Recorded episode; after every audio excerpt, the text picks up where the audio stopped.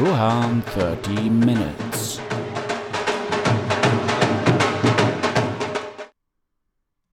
Hallo und herzlich willkommen. Mein Name ist Juan und ihr hört Juan 30 Minutes, den Literaturpodcast.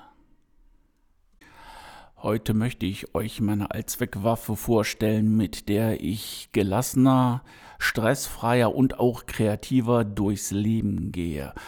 Es ist eigentlich relativ simpel und ähm, ihr werdet es schon mal gehört haben, es ist die Meditation.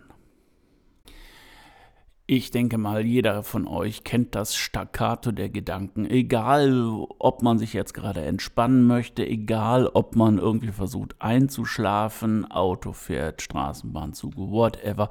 Immer und immer wieder pumpen die Gedanken durch den Schädel und ja, nehmen Situationen auseinander, führen fiktive Gespräche, die man schon geführt hat um die nochmal nachzugehen, um dann genau daran wieder festzuhalten, dass man nicht das gesagt hat, was man möchte, oder man bereitet sich instinktiv ähm, auf irgendwelche auch Gespräche vor und das ist etwas, was halt auch sehr, sehr viel Kraft kostet. Weil bekanntlich ist das Gehirn äh, das Organ, was am meisten Kalorien verbraucht. Und dementsprechend, ähm, ja, zehrt es sehr an eurer täglichen Energie, die ihr dann auch anders verwenden könnt.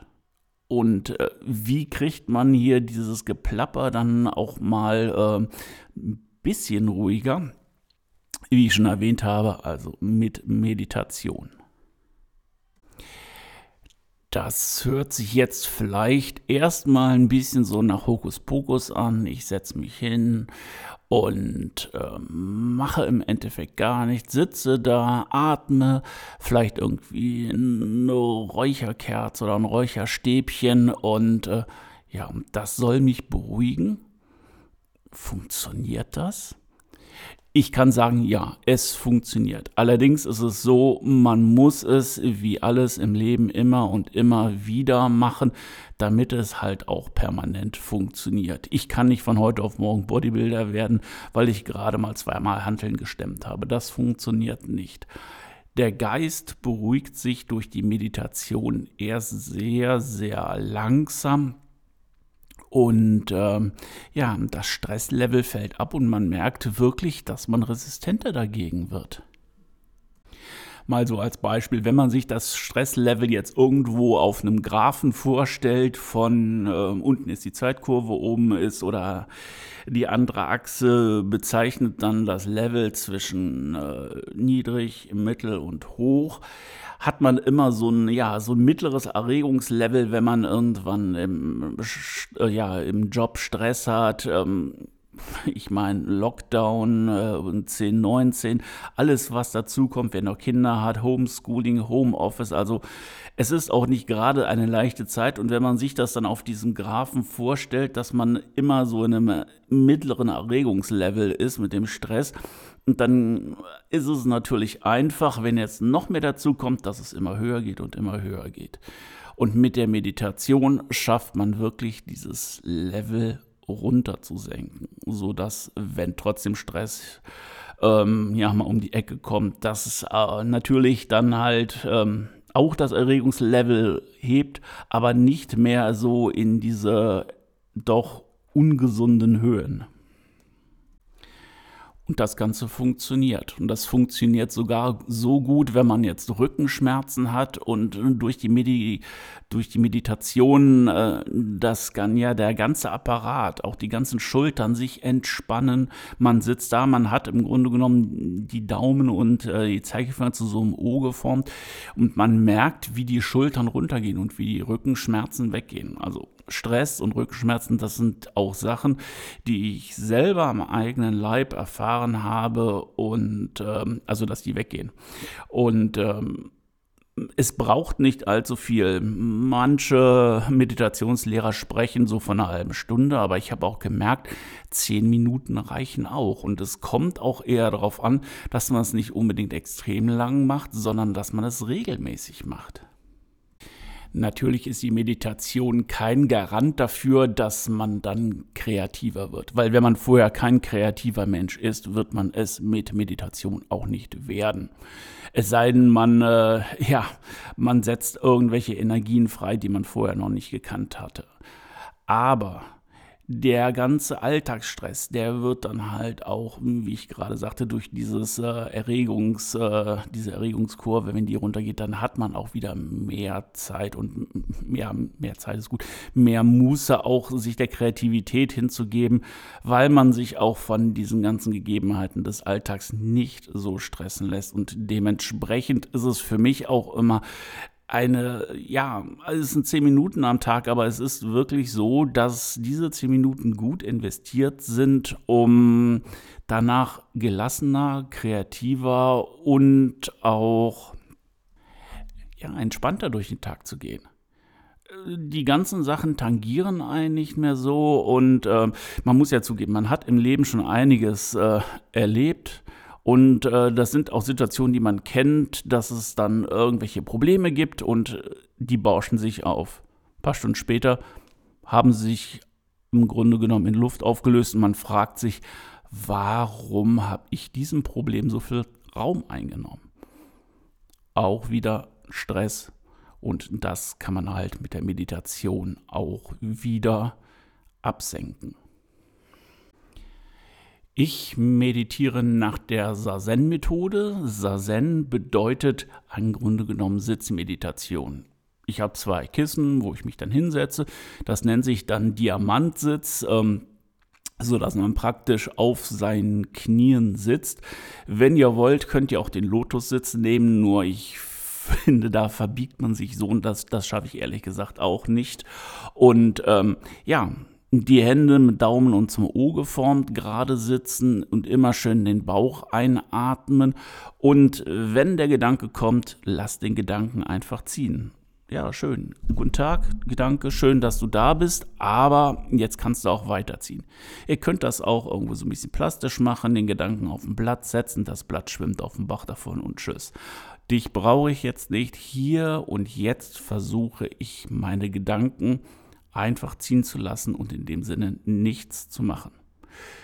Hört sich einfach an, auch man braucht Übung dafür, aber dann irgendwann fängt es an zu funktionieren. Und dann wirkt auch die Meditation. Ja, wenn es was für euch ist, probiert es aus vielleicht merkt ihr ja, dass es funktioniert.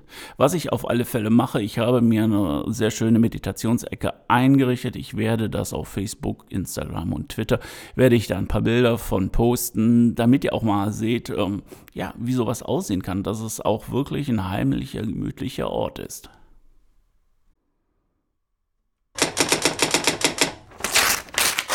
Aus dem Ticker gezogen.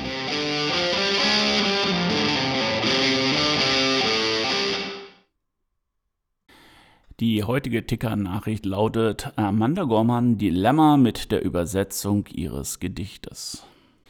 Wer Amanda Gorman nicht kennt, hier ein kurzer Abriss. Ähm, sie hat auf der Amtseinführung des US-Präsidenten Joe Biden das Gedicht The Hill We Climb vorgetragen und äh, auch sehr viel Anerkennung seitens ehemaliger Präsidenten und auch innerhalb der schwarzen Bevölkerung der Vereinigten Staaten sehr viel Lob geerntet. Und jetzt sollte das Gedicht übersetzt werden und es wird auch übersetzt. Und äh, ja, Hauptpunkt dieser Meldung ist eigentlich, dass die Niederländerin Mareike Lukas Reinefeld ähm, eigentlich das Gedicht übersetzen sollte, also ins Niederländische. Sie ist selber Schriftstellerin und Übersetzerin und ähm, ja, als bekannt wurde, dass sie das machen sollte, hagelte es sehr, sehr viele Kritik und ähm, ja, hauptsächlich, weil sie selber nicht schwarz ist. Amanda Gorman und ihr Team hatten die 29-jährige Niederländerin ausgewählt.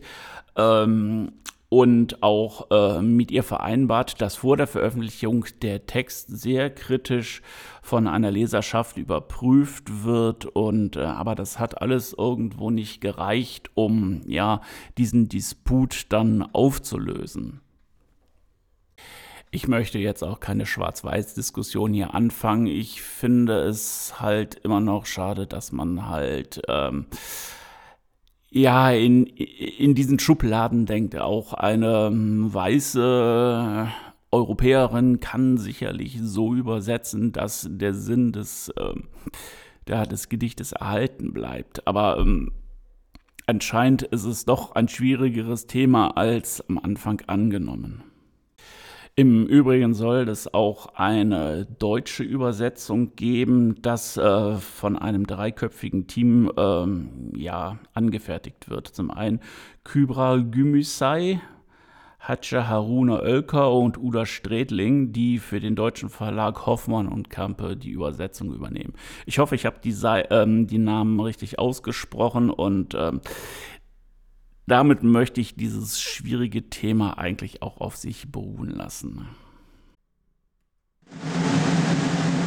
Aufschlag der Woche.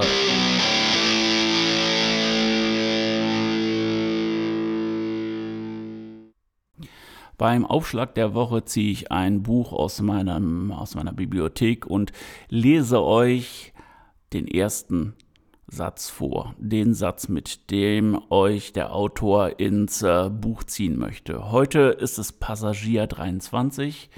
Das Buch ist 2014 erschienen und ähm, das Buch ist verfilmt worden und jetzt, Trommelwirbel, von wem ist es? Sebastian David Fitzek. Ähm, ja, ein deutscher Autor, der sehr bekannt ist, vielleicht auch einer der meistgelesenen Autoren, äh, obwohl er auch immer harsche Kritik einstecken muss. Und ähm, auch hier macht euch selber ein Bild davon. Das sind natürlich immer nur Meinungen von einzelnen Leuten. Und ähm, ja, Passagier 23. Menschliches Blut. 44% Hämatokrit, 55% Plasma und eine hundertprozentige Sauerei, wenn man es aus einer pulsierenden Ader unkontrolliert durch den Raum spritzt. Ja, da hat Sebastian Fitzek recht. Es ist eine Riesensauerei und sowas veranstaltet immer eine Riesensauerei. Und wer diese Ferkelei veranstaltet hat, liest das Buch und findet es heraus. Ja, auch jetzt zeigt die Uhr wieder fast 13 Minuten. Ich bin fertig für diese Woche. Ich hoffe, es hat euch gefallen. Wenn ja, lasst ein Abo da und wenn es euch super gefallen hat, erzählt es allen weiter und äh, ja, bis nächsten Donnerstag. Ahoi, euer Rohan. Rohan 30 Minutes.